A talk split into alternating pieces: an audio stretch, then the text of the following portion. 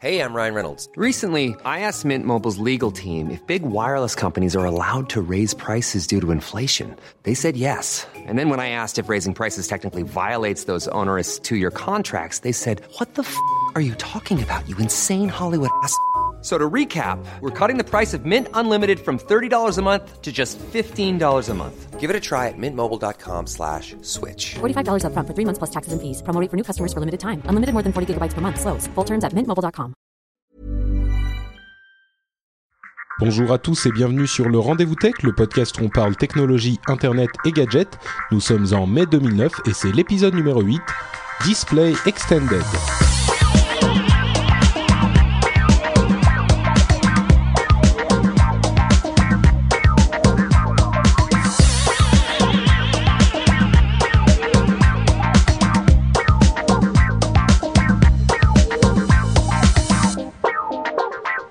Bonjour à tous et bienvenue sur le Rendez-vous Tech, le podcast où on parle euh, internet, gadgets et euh, toutes sortes de petites choses euh, intéressantes, j'espère.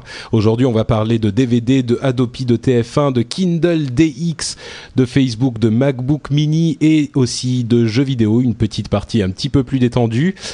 Et euh, avant ça, évidemment, je voudrais dire euh, bonjour à mes invités super spéciaux du jour, qui sont euh, Yann et Jeff, donc nos grands réguliers. Comment allez-vous, les gars? Ben écoute, ça va, ça va plutôt bien. Hein. J'ai lu dans, dans un des commentaires de- d'iTunes qu'un auditeur nous avait laissé un message comme quoi il y avait un, un des panélistes qui avait une voix un petit peu efféminée. Et donc, euh, vu que vous avez tous un caisson de base dans la gorge, par déduction, j'en ai déduit qu'il s'agit de, de moi. Donc, j'ai décidé de sortir ma voix de crooner ce soir et j'espère être à la hauteur de, de vous deux. Voilà. tu, tu es toujours à la hauteur, Yann, toujours. Jeff, ça va bien depuis euh, la Silicon Valley? Un grand bonjour de Palo Alto, il fait un grand soleil, il fait très beau, il fait très chaud. T'as bien de la chance. T'as bien de la chance. Ici, il fait un temps pourri. On se croirait en novembre, une fois de plus. C'est Enfin. c'est ce que Loïc, Loïc qui vient d'arriver à Paris m'a dit qu'il faisait un temps pourri et que c'était pas comme à la maison. Ouais, ouais, oui, je regrette les, mes voyages en Californie. Hein.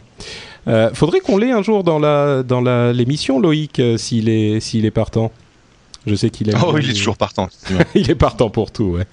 Euh, le, ce fameux Loïc Lemeur. Bon, euh, il faut aussi remercier euh, la chatroom d'être présente et nombreuse comme d'habitude. Euh, tout le monde va bien dans la chatroom, de plus en plus nombreux, c'est incroyable.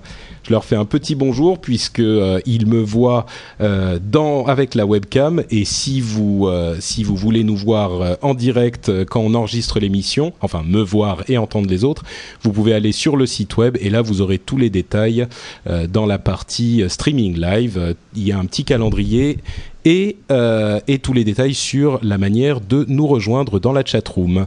Bah écoutez, ça va être tout pour l'introduction parce qu'on a pas mal de choses dont on veut discuter et donc on va se lancer immédiatement dans le cœur de l'émission avec un premier sujet qui est à la fois surprenant et invraisemblable à la fois. Je m'explique.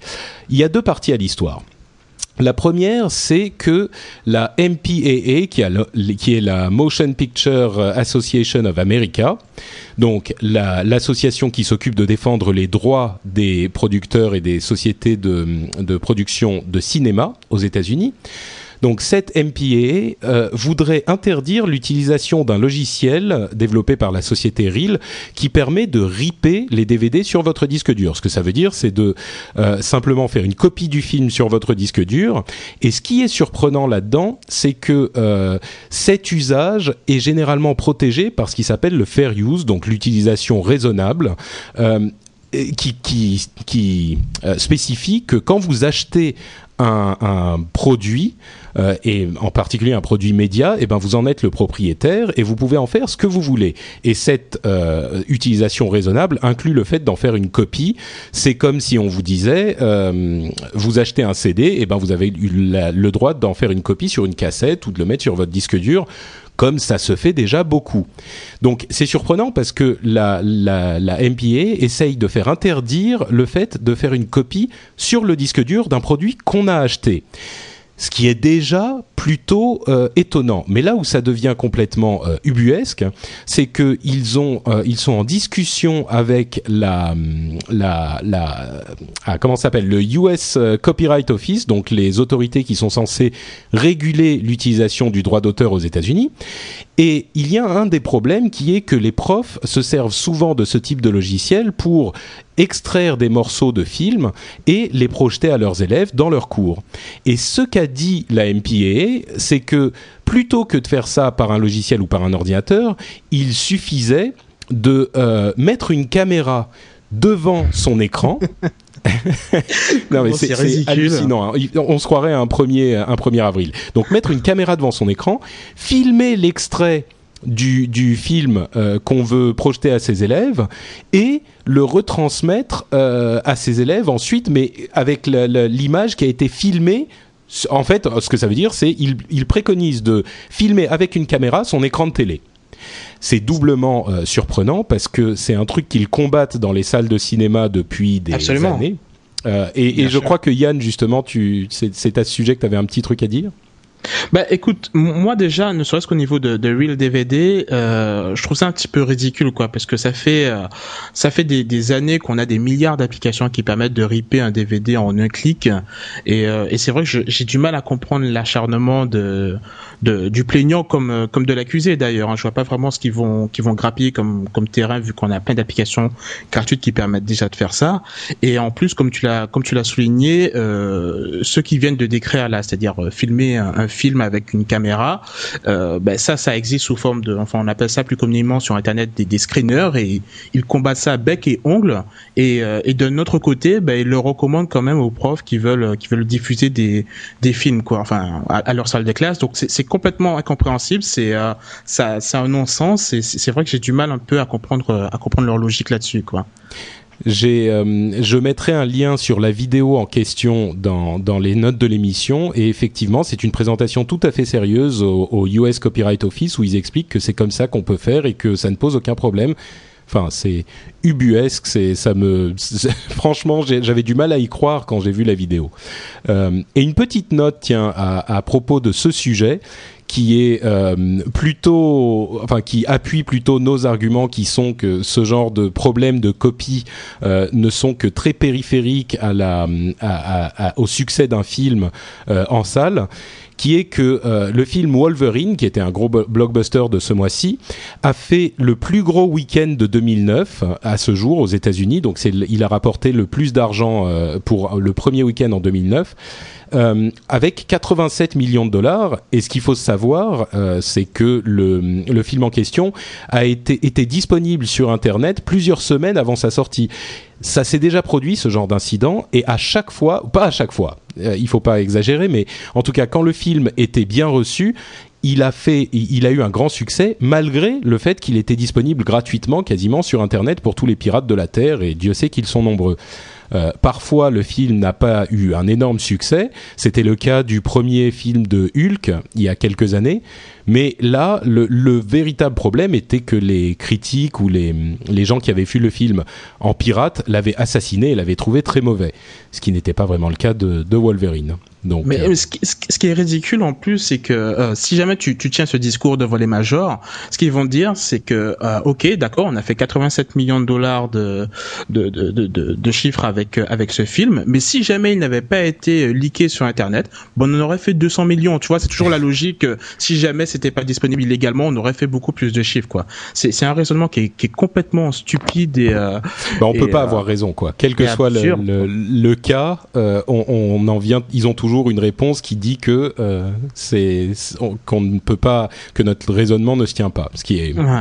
mais on, on, est un petit peu d'accord tous les deux là quand même j'ai envie de me tourner vers Jeff qui a un esprit peut-être un petit peu plus business euh, un petit peu plus euh, qui pourrait avoir une certaine empathie avec ces gens là euh, pour lui demander si, si on est un petit peu utopique ou un petit peu trop euh, rêveur ou est-ce qu'ils ont véritablement une, une légitimité dans leurs demandes et dans leur dans leurs requêtes et dans leurs procès?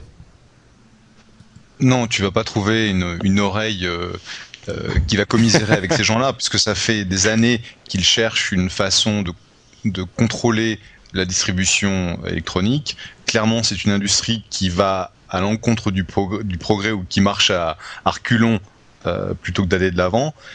Et malheureusement, cette, cet épisode qui est complètement débile, euh, j'ai la notion de je filme un, je filme un film avec ma caméra et je retransmets ça, c'est complètement interdit par eux-mêmes. Donc c'est complètement débile euh, qu'ils essaient de limiter une fois de plus la distribution électronique de de la musique, de la vidéo, etc. Parce qu'in fine, c'est ça. Ils veulent pas que les gens puissent facilement prendre un CD ou un DVD et le copier sur leur disque et ensuite le balancer sur, euh, sur les réseaux peer-to-peer. Donc ils essaient petit à petit de démonter la, la chaîne qui amène ces, ces trucs-là sur Internet en mettant des restrictions qui sont complètement, euh, complètement débiles. Ouais, ils sont en train de se tirer des... Pardon, vas-y. Oui, et, puis, et, la remarque que je faisais par rapport à Wolverine, c'est euh, la, le pourcentage de gens qui ont accédé au film en pirate est tellement limité par rapport au, succès du film. Peut-être que tu peux dire il y a 500 000 dollars ou 750 000 dollars qui n'ont pas été faits parce que des pirates y ont eu accès et donc ils n'ont pas été au, ciné. Mais la, démographie est tellement différente que le film était bon, il a eu du succès et puis voilà, il n'y a pas eu, il a pas eu d'impact euh, par la piraterie à mon sens. Quand je, les yeux? significatif je vais quand même essayer de me faire l'avocat du diable euh, par rapport à, à, ce que tu disais, Patrick, sur le fair use, qui, qui consiste finalement à dire que à partir du moment où j'ai acheté un, un, DVD ou un CD, j'ai le droit d'avoir une, copie. Je pense que euh, ça, c'était valable à l'époque des cassettes ou, euh, ou à l'époque où Internet n'était pas ce qu'il est aujourd'hui. Parce que le problème, c'est pas le fait que tu, tu en fasses une copie privée, c'est que à partir du moment où tu vas matérialiser euh, ce, cette œuvre sur ton disque, ben, ça pourra très facilement se retrouver sur un truc comme Emule ou etc et, c'est ça en fait quand qui, leur pose problème. Si jamais le, le real DVD là dont, dont, dont euh, ben, permettait à l'utilisateur de faire un backup, mais que le backup était sécurisé, il ne pouvait en aucun cas transiter sur un réseau peer-to-peer, je pense qu'il y aurait peut-être pas tout ce débat. Je pense que ce qui les dérange, c'est qu'après, ça peut atterrir sur du, du réseau peer-to-peer. C'est peut-être ça le problème. Oui, c'est certain. Euh, d'ailleurs, Jeff l'a évoqué rapidement. C'est le fond du problème, c'est celui-là. Le, le, et moi, ce que je répondrais à cet argument qui peut être compréhensible, c'est que de toute façon, les films et les produits en question vont se retrouver sur les réseaux peer-to-peer. Donc, encore une fois, comme on le dit à chaque fois dans ce genre de, de, de problème, les seuls gens qui, les seules personnes qui vont avoir un, un, un que ça va ennuyer, ce genre d'histoire, ce sont les gens qui veulent être des clients honnêtes et qui vont payer leur film. Parce mmh. que c'est mmh. pas en, en, interdisant euh, Reel DVD en l'occurrence qui vont réussir à interdire l'arrivée des films sur les réseaux de pirates c'est impossible. Donc euh, le, le, résultat, ce qui, si on veut parler très concrètement, c'est que les gens qui ont acheté le DVD et qui veulent simplement le mettre sur leur ordinateur, comme euh, moi, je veux dire, ça fait des années que j'ai plus mis un DVD dans mon ordinateur ou un CD en l'occurrence. Je veux dire, je le mets une fois, je le mets sur mon sur mon disque dur et, euh, et je le laisse sur mon étagère jusqu'à la fin des temps parce que c'est plus pratique. Et Bien sûr. Donc bon, effectivement, je comprends cet argument, mais si on veut être un petit peu raisonnable, pour le coup, les gens ne l'utilisent plus comme ça. Enfin, bon, on continue dans les histoires de piratage avec Adopi, sur lequel je vais pas passer énormément de temps parce que euh, c'est vrai qu'on en a quand même parlé beaucoup ces derniers dernières semaines et, euh, et, ça commence à devenir un petit peu euh, un petit peu répétitif. Par contre, il y a une histoire assez hallucinante là encore qui est arrivée il y a quelques semaines. Yann, peut-être que tu tu en as entendu parler précisément. tu veux tu veux nous prendre ce sujet? Ouais, euh, rapidement, en fait, il, il s'agit d'un truc qui, qui, est passé sur tous les sites euh, parlant de, de, technologie dans la communauté francophone, enfin surtout en France. C'est que euh, Jérôme Bourreau, je crois que c'est comme ça qu'il s'appelle, qui travaille euh, chez TF1 dans le pôle d'innovation web. Ben, en fait, il a il a rédigé un email qui était pas du tout en faveur d'Adopi. Il a envoyé ça donc à, à un député de, de son arrondissement, euh, Françoise de Panafieux, je crois. Et en fait, ce qui s'est passé pour pour pour, euh, pour il, l'a envoyé à titre euh, pour préciser, il l'a envoyé à titre privé, pas en tant que webmaster de TF1. C'était vraiment en tant qu'individu, en tant que citoyen, quoi. Absolument, absolument.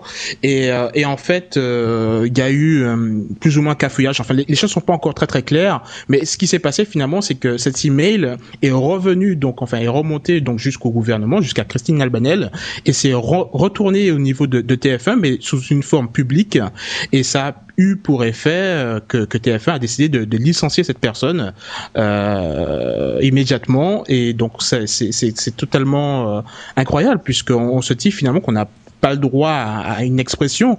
Quand, quand la France finalement dit euh, euh, essaie de donner des leçons de, de droits de l'homme à la Chine et qu'on se rend compte finalement que ben, euh, l'une des premières chaînes françaises qu'on a un employé qui à titre privé, comme tu le disais, essaie d'exprimer son, son avis en tant que citoyen sur sur son point de vue sur une loi et qu'on voit directement que ça porte atteinte à, son emploi et qu'on le licencie immédiatement, on, on, peut on peut être un peu choqué de, de voir que finalement ben, une chaîne télévisée est, quand même très très très liée au, à la direction que prend le, gouvernement et c'est moi personnellement ça m'a ça m'a pas mal choqué quoi. Mais il avait envoyé cet email depuis son email perso, depuis son email TF1 Depuis son email perso.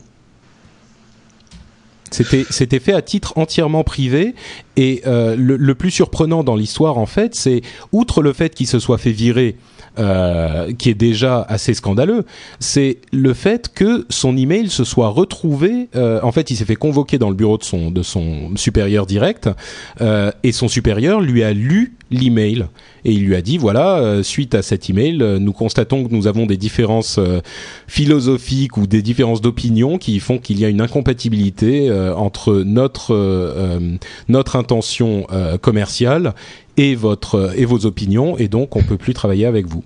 On dirait Fox News en fait.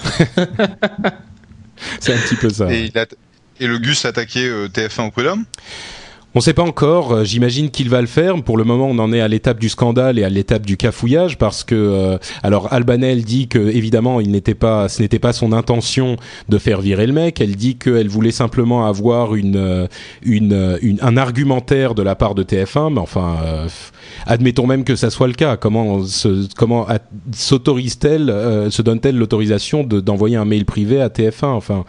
Et, bref, ils sont tous en train de nier. Euh, le TF1 est en train de dire que c'est pas comme ça que ça s'est passé. Enfin, il y a une grosse, un, gros cafouillage là-dedans.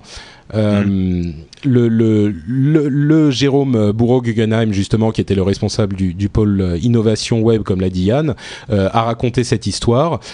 Euh, moi, je ne vois pas vraiment de raison qu'il euh, qu'il mente. Évidemment, on n'est pas journaliste. Hein. C'est comme ça que l'histoire a été euh, euh rapportée dans toutes les dans tous les médias sur le web.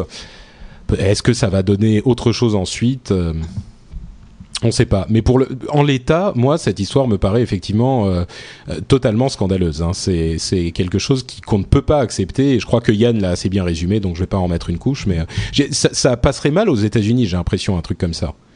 Encore que, remarque, comme disait Yann, il y a Fox qui, qui, a fait un petit peu ça à l'époque, mais. Oui, il y, a, y, a, toujours la problématique du free speech, etc. Mais enfin, si c'est un citoyen qui exprime son point de vue auprès du, politique et que ça revient du côté de, la boîte, même si ici c'est beaucoup plus facile de, virer les gens, etc., etc. C'est le genre de choses euh, qui pourrait passer très très mal. Ouais. Bon, bah espérons que cette histoire ne, s'arrête pas là et qu'on ait des nouvelles euh, de, de Monsieur euh, Bourreau, Guggenheim euh, très vite. Euh, une autre histoire, c'est le Kindle dont on vous a déjà beaucoup parlé ici. Donc le Kindle, c'est ce, cet e-book reader, ce lecteur de livres électroniques est fabriqué par Amazon, le fameux Jeff Bezos qui a beaucoup poussé à la fabrication de ce de cette de cet appareil. Il y a une nouvelle version du Kindle qui a été présentée. C'est un, une machine qui est plus grande. Ça s'appelle le Kindle DX. Alors je sais pas d'où sort le DX, mais euh, en tout cas c'est son nom. Hein. Ça doit être euh, display extended. Ah c'est ça en plus. Pas bête, heureusement. J'en sais rien, c'est moi qui viens juste, ah, juste de l'inventer, mais ça pourrait, ça pourrait être logique. ça pourrait je pense que ça, ça, le fait effectivement. Donc, euh, il est baptisé maintenant, c'est Display Extended. Euh, donc, il est plus grand. Euh, il fait, son écran fait 9,7 euh, pouces de diagonale, ce qui fait 24 cm. Il a un accéléromètre, ce qui veut dire que on peut le, le retourner comme l'iPhone et avoir l'affichage en paysage ou en portrait. Et euh, les, grosses nouveautés euh, au niveau du modèle économique, il y en a deux en fait. La première, c'est que euh, il est fourni avec un, enfin, il est disponible pour ce Kindle un abonnement au Wall Street Journal pour 10 dollars par mois. Il y avait déjà des abonnements à certains journaux. Je ne sais pas si le Wall Street Journal en, faisait partie, mais en tout cas là, c'est quelque chose qu'ils ont vraiment mis en avant pour ce Kindle en particulier. Et euh, l'autre nouveauté qui est, a là beaucoup plus de mal à passer, c'est le prix, c'est-à-dire qu'il coûte 489 dollars, c'est-à-dire presque euh, 200 dollars de plus euh, que le Kindle d'origine.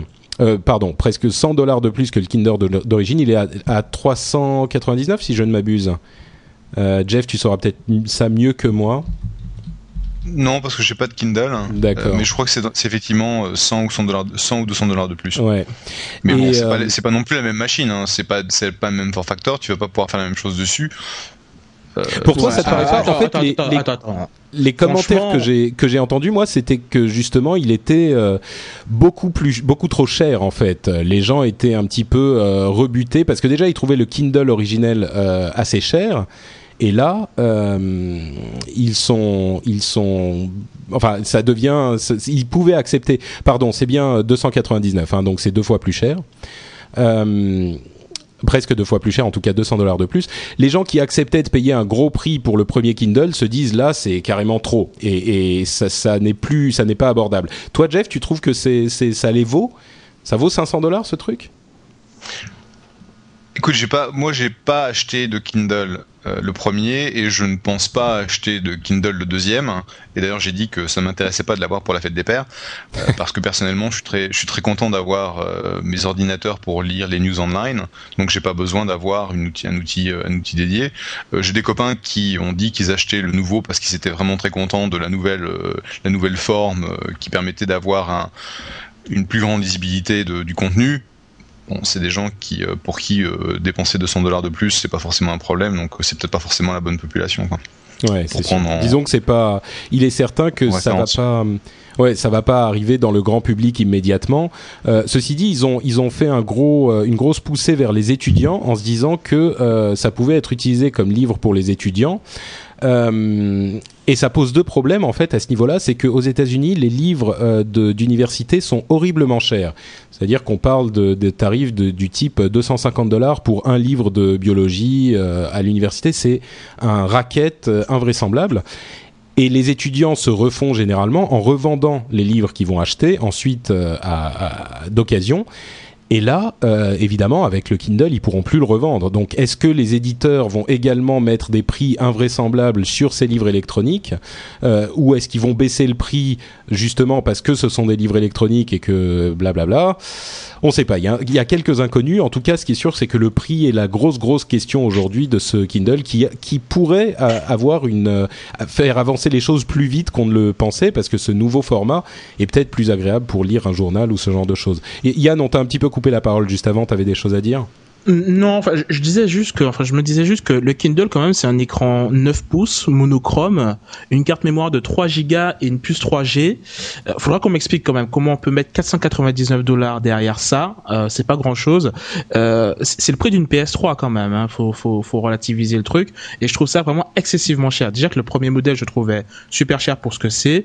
Mais là, en l'occurrence, euh, 3 gigas de RAM, un truc où euh, tu peux, où, tu, là encore, une fois de plus, une, tu ne possèdes pas le média que tu as acheté. C'est-à-dire que tu prenais l'exemple des livres. Là, aucun étudiant ne pourra ben, finalement vendre le livre qu'il a acheté à une autre personne. On aurait pu imaginer qu'il puisse le transférer et que, je sais pas moi, qu'Amazon prenne 10% de la transaction et que lui, il puisse en récupérer un petit peu. Enfin, on peut imaginer des modèles économiques derrière ça, mais non, une fois de plus, euh, tout passe par le, le provider et, euh, et c'est vraiment dommage, quoi. Donc, je ne suis vraiment pas friand de ce genre de, de Oui, pauvres, mais je pense que si tu as, si tu as la notion, et à mon avis, ce que va faire Amazon, c'est essayer de négocier avec les éditeurs de, de livres un accès, un droit d'accès au livre euh, qui va être largement inférieur au, au coût du livre lui-même, de manière à ce que ce soit un petit peu, ben, un peu comme le Wall Street Journal. euh, si tu l'as à 10 dollars par mois, c'est rien par rapport au prix, au coût du Wall Street Journal, le journal que tu achètes en kiosque euh, chaque jour, même si tu prends un abonnement. Ouais, Donc, mais ça, c'est ça, c'est le prix du Wall Street Journal. Mais quand tu achètes un bouquin sur Amazon, enfin, c'est ce que j'ai cru comprendre, hein, euh, c'est le même prix entre un bouquin d'Amazon et un bouquin sur le Kindle. Ou à Non, ils sont moins 5% chers sur le quoi. Kindle. Ils sont, ils sont un peu moins chers, mais disons que le, le- la réduction du prix ne reflète pas le, le, la, la réduction dans les tarifs De fabrication et d'acheminement et de production, etc. La, la réduction est pas si significative que ça, mais ils sont quand même moins chers. Ouais, cache ça derrière euh, frais de mise en service. Voilà. Ouais. Ils aiment bien ce genre de, de trucs faut- bateau. Il faut quand même spécifier, Yann, par rapport à ce que tu disais, c'est que effectivement le Kindle, euh, Amazon fait un profit dessus. D'un autre côté, il y a quand même aussi le fait qu'il faut payer l'abonnement euh, au réseau téléphonique, puisque on vous le rappelle, avec le Kindle, vous pouvez télécharger les livres directement euh, depuis le, les nuages, depuis Internet, sans avoir à vous connecter, à vous connecter où que ce soit. Et, donc il faut aussi payer cet abonnement pour au réseau téléphonique. Compte un petit peu aussi, quoi. T'es pas convaincu Non, Bon, non, de- non, franchement, euh, non, non. Combien de livres il va falloir que tu achètes avec ce service pour pouvoir amortir les 489 dollars? Et d'ici à ce que tu as amorti ces 489 dollars, ils seront déjà sortis de nouvelles versions des livres qui, comme par hasard, ne seront pas compatibles avec ton Kindle que tu as passé deux ans à amortir. Il va falloir que tu en rachètes un nouveau modèle. Enfin, il- il- ça, tu l'as déjà vu plein de fois. Enfin bon, je vais pas m'étaler là-dessus, mais non, Ouais, non, non. tu- bon, il est remonté, Yann, sur ce coup. Euh, Ouais, mais Yann, par- je pense que je pense que t'es pas dans la cible des gens qui achèteraient naturellement clairement. le Kindle, et donc c'est pour ça que tu as une réaction assez euh, hot, comme on dit. Mais il y, a des- il y a une population de gens qui aiment beaucoup avoir leur Kindle, sur lequel ils vont trouver les dernières versions du journal qu'ils veulent lire, euh, du bouquin qu'ils sont en train de lire, etc. Plutôt que de se trimballer trois bouquins dans leur euh, dans leur sac, ils vont avoir un Kindle et ils sont très contents. Et quand tu vois le succès commercial du Kindle, tu vois qu'Amazon a réussi à créer un, un besoin au niveau du marché en introduisant ce produit et en en vendant euh, des milliers, des milliers, des milliers. C'est sûr qu'ils sont, euh, c'est un succès commercial incroyable. Euh, il y a énormément de gens qui, sont d'accord sur le fait que avant que le Kindle ne puisse avoir une audience véritablement large, il va falloir que le prix baisse. Par contre, il y a un chiffre qui est sorti justement à propos du marché de l'écosystème du Kindle qui était assez surprenant. C'est que quand un livre, euh, aujourd'hui, hein, 18 mois après la sortie du Kindle, si un livre est disponible en vente euh, classique sur Amazon, qui est l'une des plus grosses librairies des États-Unis aujourd'hui, hein, je ne sais pas quel est l'état euh, de la vente euh, en ligne de livres en France aujourd'hui, mais aux États-Unis, Amazon est une énorme machine. Ils vendent de tout, mais le livre reste leur euh, business principal.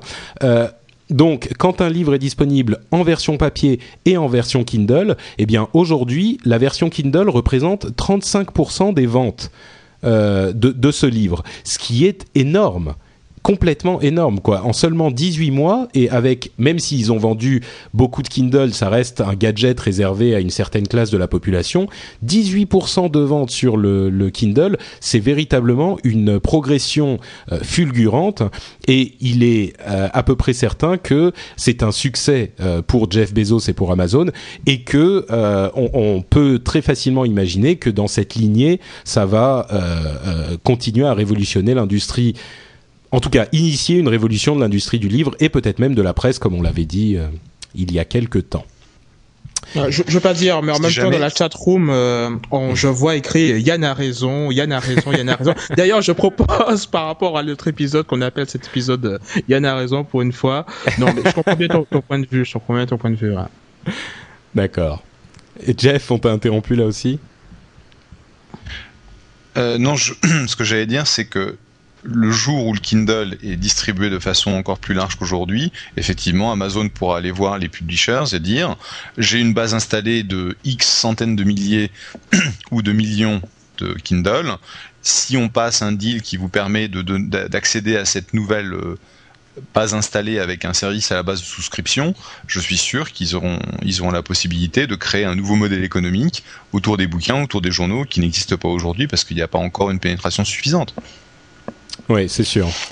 Bah, c'est en tout cas dans ce sens que semble aller l'histoire, dis-je avec une grande euh, modestie. Avec le grand mouvement en plus Voilà. qui va avec. Je veux dire, moi, le, le parallèle que je veux établir, qui, qui n'a rien à voir avec la- le Kindle, mais qui, euh, qui est relatif au Amazon Web Services, c'est quand Amazon a mis en place S3 et EC2, leurs deux plateformes euh, web services, personne ne les utilisait par définition et tout le monde euh, s'est dit mais qu'est-ce que qu'est-ce qu'Amazon qui est un distributeur se met à faire de euh, de l'infrastructure, internet, etc. C'est n'importe quoi.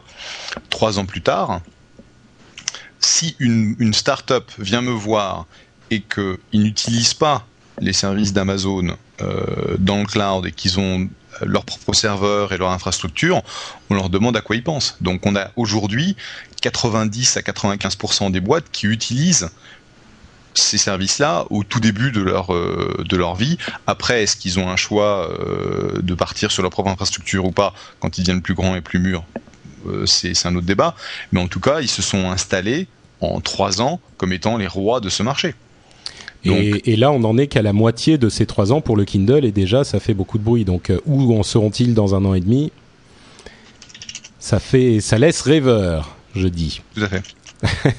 euh, autre chose, c'est ces histoires de conditions d'utilisation dont vous, on vous avait déjà parlé pour euh, euh, de, de, ces choses-là pour Facebook.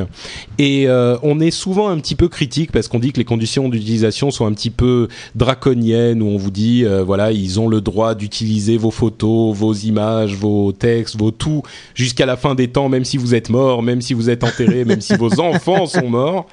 et ben il se trouve que de temps en temps on comprend pourquoi les choses sont aussi radicales.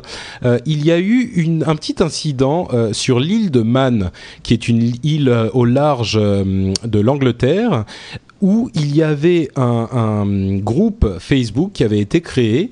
Enfin, un groupe Facebook avait été créé par l'un de ses habitants, et c'était euh, le groupe Facebook s'appelait euh, I Love Man euh, KKK, donc euh, Ku Klux Klan, pardon, euh, qui était un groupe qui euh, voulait promouvoir la sauvegarde de l'île de Man par l'exclusion des étrangers et la supériorité des habitants de l'île de Man, qui sont évidemment en majorité de race blanche, et ils voulaient préserver la pureté de la, la population. Évidemment, Facebook a vu ça, ils ont agi assez rapidement, ils ont fermé ce groupe parce que selon la loi euh, anglaise, le groupe en question, est, enfin la, loi euh, royaumunienne, euh, ce groupe est illégal. Là, je pense qu'on trouvera personne pour pour critiquer cette décision. Par contre, ça pose un problème et ça pose une question qui est un petit peu plus délicate, qui est euh, est-ce que Facebook est, est, peut avoir la responsabilité de décider qui, quel groupe ils ont le droit de fermer et quel groupe ils n'ont pas le droit de fermer? Je vais donner un exemple. Euh, si il y a des, un exemple qu'on qu connaît dans tous les, tous les, toutes les parties d'Internet. S'il y a par exemple un groupe Facebook qui est créé en Chine par des gens qui sont disons euh, fan de Barack Obama ou euh, j'en sais rien, hein, un truc du genre, et que la Chine demande à Facebook de fermer ce groupe, euh, eh ben ils vont peut-être le faire, peut-être pas, mais en tout cas ils auront la possibilité de le faire. Mais la question, est-ce que c'est juste ou pas? Est-ce qu'il faut laisser la porte ouverte à toutes les fenêtres, comme diraient certains, ou est-ce qu'il faut euh, donc est-ce qu'il faut tout accepter ou est-ce qu'il faut réguler c'est une question intéressante à poser, d'autant plus que euh, un avocat qui s'appelle Brian Cuban euh, a, a, fait une lettre ouverte à Facebook en disant que ça faisait deux ans qu'il demandait la fermeture de deux groupes négationnistes américains euh, et qu'il ne l'a pas obtenu. Donc là encore, ça pose une question qu'est-ce qu'on accepte, qu'est-ce qu'on n'accepte pas? Est-ce qu'on doit tout fermer euh... bah, Je sais pas, parce que moi, je me souviens que il y a, je sais pas, peut-être 5 ou 6 ans, euh, il y avait une scène que j'avais vue dans le zapping euh, qui m'avait assez choqué. C'était une manif du KKK justement en plein Manhattan euh, à, midi. ils étaient encerclés par des flics, quoi, mais ils étaient en train de faire leur manifestation. Et, euh, bon, moi, ça m'a ça m'avait assez surpris, quoi, puisque c'est là que j'ai réalisé qu'apparemment, donc aux États-Unis, t'as as une sorte de constitution qui permet à, tout un chacun de s'exprimer, euh, exprimer ses idéologies, quoi, aussi sordides soient-elles. Et donc du coup, euh, s'il y a, il y a au-delà de Facebook une, loi, une constitution américaine qui permet à tout le monde de, s'exprimer, vu que Facebook est un, moyen d'expression comme un autre, euh, c'est peut-être pour ça qu'il n'a pas eu son, enfin qu'il n'a pas obtenu satisfaction dans la fermeture de, ce groupe. Enfin, c'est juste un truc comme ça qui, qui me vient à l'esprit. Oui, oui, c'est oui, complètement. C'est free speech, c'est-à-dire que euh, suivant la constitution euh, américaine, euh, toute personne a le droit de s'exprimer de façon libre, même si c'est dans des contextes aussi dégueulasses que, que ce qu'on ce qu'on mentionnait ici.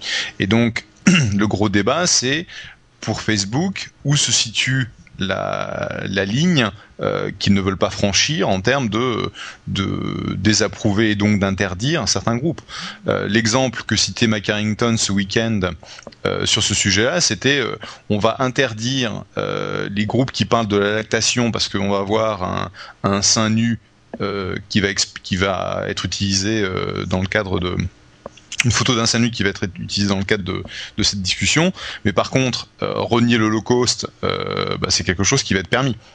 Et, clairement, il avait une grosse, euh, une grosse rant autour de ça qui a provoqué euh, énormément de commentaires et ça a été repris ensuite par pas mal de publications. Mais c'est vrai que c'est un gros problème pour Facebook parce que s'ils interdisent ça, euh, quels sont les sujets qu'ils vont aussi devoir bannir? Et c'est pas à eux de se positionner comme une,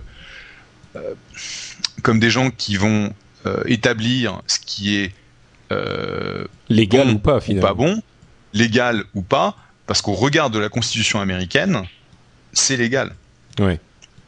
Ah, c'est un problème épineux. D'ailleurs, à propos de questions légales, il y a eu un autre souci de vie privée qui est un petit peu associé à cette histoire.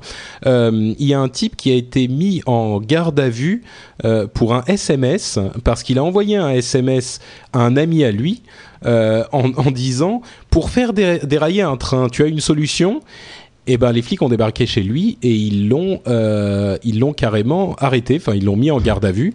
Euh, C'était un SMS qui avait été envoyé sur le réseau de Bouygues Télécom. Euh, et, et ça, la, la grosse question que ça pose. Ah, la pub en que fait- tu leur fais. ouais, voilà, c'est un petit peu. euh, écoute, j'y peux rien. Hein, ça s'est passé comme ça. Euh, la grosse question qui se pose là encore, c'est comment est-ce que la police a eu connaissance de ce message? Parce que là encore, je crois que personne ne, ne n'ira dire, bah non, euh, le gars il va envoyer ce message et il faut l'ignorer. Tu vois, bon, effectivement, c'est très certainement une blague, mais est-ce qu'il faut pas au moins lui poser la question ou aller le voir parce que si jamais on, on sait au final, je suis sûr que certaines personnes vont dire non non état policier scandale je sais pas quoi le problème c'est que si ce gars est effectivement euh, malgré les apparences n'est pas un blagueur et qu'il a effectivement l'intention de faire dérailler un train qu'il met son fantasme à exécution et qu'on se rend compte après coup que euh, il avait envoyé des SMS pour euh, ou qu'il avait eu des communications pour dire euh, pour établir ce plan oui là ça posera un énorme problème aussi on va se demander mais que fait la police? Maintenant, la, la grosse question, effectivement, c'est oui, si on en a connaissance, il faut agir. Maintenant, euh, est-ce qu'on a le droit d'en avoir connaissance? Parce que d'où est-ce que la police a eu accès à ce, ce SMS quoi? Est-ce que tous nos SMS sont épiés par une sorte de réseau euh, euh, national de surveillance des télécommunications? C'est sûrement la même équipe qui avait pistonné VSD en leur disant que Sarkozy avait envoyé un texto à Cecilia pour lui demander de revenir. Je suis sûr que c'est la même équipe en plus. C'est possible. Ouais. Il y a la DGSE qui fait des petits écarts pour arrondir ses fins de mois. ouais. Non, mais moi, honnêtement, je pense que tout ça, ce serait jamais passé si jamais ces gens-là utilisaient plutôt Adium au lieu de passer par des SMS. Adium, il y a que ça de vrai. et, euh, et, et, et, d'ailleurs, en, en parlant de ce, ce- client, il y a un truc d'assez incroyable qui s'est passé euh, récemment là, c'est que, alors pour, pour ceux qui savent pas, les, les, les auditeurs qui, ne- qui ne connaissent pas ce, ce logiciel, il s'agit de, de, d'un d'un client de messagerie instantanée, un petit peu comme MSN Messenger, euh, qui a qui a beaucoup de succès sur euh, sur macOS d'ailleurs. Et euh, il y a une nouvelle version qui est sortie euh, récemment, enfin qui est en bêta test. Et pendant qu'ils étaient en train de, bêta tester le produit, ils, ils se sont rendus compte que parmi les gens qui se connectaient euh, aux clients, il y avait euh, des clients qui se connectaient à partir d'une machine dont la description était MacBook Mini. Et, euh, et Parce qu'il faut savoir que tout- toutes les, tous les ordinateurs qui se connectent à la plupart des réseaux, même par le navigateur, envoient des informations au, au service auquel ils se connectent. Donc euh, l'une des informations, c'est le nom de l'ordinateur. Souvent c'est euh, PC, euh, enfin MacBook Pro, PC portable, HP machin. Et là c'était MacBook Mini. Ouais, tout à fait, tout à fait. Et donc vu qu'il n'y a aucun MacBook Mini euh, de disponible sur le marché, donc tout le monde se dit que Apple est en train de de, de construire donc une bécane euh, de ce type. Et donc il y a toutes les rumeurs les plus folles qui tournent autour de de tout ça. Et, et c'est en contradiction un petit peu avec ce que Apple dit depuis, enfin le, le discours que tient Apple euh, depuis depuis à peu près plusieurs semaines maintenant, comme quoi ils ne sont pas du tout intéressés par ce marché puisque construire un MacBook bas de gamme, c'est euh, enfin dans, dans ces dans ces prix là plutôt de, de 300 400 euros ça ça va forcément induire un produit bas de gamme et Apple ne souhaite pas s'acoquiner avec le bas de gamme et donc c'est un petit peu en contradiction avec tout ça quoi donc on, Et, et il faut savoir qu'à chaque fois qu'Apple nie formellement quelque chose, on le voit arriver au bout de dans les six mois quoi. Donc là on est à peu près bien dans vrai. la- c'est Comme bien le Mac vrai, Mini qui ne vrai. devait pas exister. Voilà, exactement. Ils ont dit très clairement non, non, jamais de la vie. Je pense que pour le retour de Steve Jobs, qui d'ailleurs est toujours euh, prévu, contrairement à ce qu'on aurait pu penser, le retour de Steve Jobs peut-être en juin euh, à la tête d'Apple. Il n'est pas impossible qu'on ait une conférence avec l'annonce euh, d'un nouvel iPhone et peut-être d'un Mac Mini, une sorte de netbook Mac, qui était un peu improbable. Euh, il paraît que Microsoft aussi prépare son, son téléphone euh, d'ici 2010. Il y, a, il y, a, des rumeurs autour de ça, non? Oui, on a entendu en fait des rumeurs qui venaient de chez Verizon, qui est l'un des, euh, des opérateurs de téléphonie aux États-Unis. Euh, selon lequel, selon lesquels Microsoft préparerait un, son propre téléphone. On sait évidemment qu'ils ont qu'ils font un système d'exploitation nommé Windows Mobile, qui est lamentable. Enfin, je l'ai essayé il y a pas rien, longtemps, mais bref, je, je veux pas m'étendre là-dessus, ça fait mal. Euh, et donc, ils prépareraient leur propre téléphone, qui serait une sorte de Zoom Phone ou de téléphone euh, lecteur MP3, on sait pas trop. Est-ce que vous, tiens, Yann, je sais que tu sais, mais Jeff, est-ce que tu connais le nom de code qu'ils ont donné à ce téléphone? Non, mais j'ai déjà peur. Ils l'appellent Pink. C'est oh le téléphone Dieu. Pink. C'est mignon, non? Oh God. Voilà. Ouais. D'ailleurs, je voulais juste te dire, euh, Windows Mobile, avant, avant que j'ai un, un, iPhone, c'était euh, ce que j'utilisais sur mon, sur mon HTC, et en fait, ça marchait pas mal. Oh. Si tu es un utilisateur euh, qui fait beaucoup d'emails, pas non, non, j'utilisais beaucoup. C'était un bon téléphone, c'était un OS non. OK. Euh, oh. bon, c'est bien, c'est bien d'avoir euh, une personne qui défend les causes perdues quand même dans l'équipe. Non, franchement. Il faut dire, je devais être le seul VC de la vallée à avoir un, un téléphone Windows Mobile parce que tout le monde avait des Crackberry ici. Mais bon, c'est pas grave. Oui, c'est vrai. Euh, une autre information sur les téléphones, c'est qu'aux États-Unis, pour la première fois, euh, il y a plus de foyers qui n'ont que des téléphones portables par rapport aux foyers qui n'ont que des téléphones fixes. Donc, euh, à peu près 60% des foyers des États-Unis ont les deux, téléphones fixes et téléphones portables, mais il n'y a que 17% de foyers qui n'ont que des téléphones fixes contre 20% de foyers qui n'ont que des téléphones portables. Donc, la progression des portables continue de manière euh, inexorable. Et la dernière nouvelle qu'on a pour ces informations euh, sur les machines portables, c'est encore une, une rumeur, mais qui elle aussi euh, pourrait se, révéler euh, euh, vrai, en tout cas qu'il y a des, fondements assez solides. C'est pour ça qu'on l'a pas mis dans la partie vraiment rumeur. C'est la transition du système d'exploitation pour téléphone portable de Google, qui s'appelle Android, comme vous le savez tous, donc le Google Phone, ce fameux. Cette transition qui pourrait se faire vers les netbooks aussi. Il pourrait y avoir un netbook euh, euh, sous système Google, dont Eric Schmidt a dit que ça serait vraiment dédié au, au cloud, au nuage, c'est-à-dire qu'il y aurait très très peu d'applications en local et une majorité d'applications accessibles euh, comme depuis le, le, le net, comme euh, Google Docs, euh, Google Calendar, etc., etc., etc. Jeff, tu serais client d'un truc comme ça, d'un client super léger en portable? Je laisse Yann pour la fin à ce propos parce que je sais qu'il qu est remonté. tu serais client d'un petit truc hyper léger avec qui accéderait à tout sur le net ou ça te dit pas trop? Écoute, j'ai joué un petit peu avec quelques netbooks au début. Le problème, c'est que en version Windows, c'est clairement pas assez, euh, pas assez rapide, euh, c'est beaucoup trop lent, etc. Il euh, y a trois ou quatre boîtes qui sont en train de développer des OS spécifiques pour le netbook. Tariq Krim, qui était le, fondateur de NetVibes, développe en France une boîte qui s'appelle Jolly Cloud, qui est un, OS Linux qui a été redéveloppé pour avoir les quelques applications clés entre l'email, le l'IM, etc. Et donc qui est beaucoup plus rapide. Donc euh, j'ai joué, euh, j'ai joué un peu avec quand on s'est vu la dernière fois.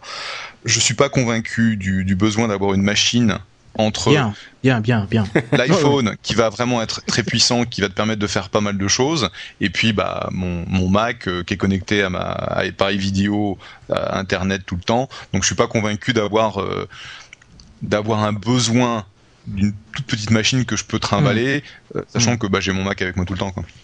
La, la chatroom a l'air d'être euh, relativement d'accord avec toi. Hein. Ils disent euh, non, non, c'est ridicule. Je crois que c'est de ça qu'ils parlent, j'espère. oui, oui, c'est ça, c'est ça, c'est ça. D'accord. bon, donc Yann, je te pose la question, mais je connais déjà la réponse pour non, toi. Non, mais honnêtement, si jamais je...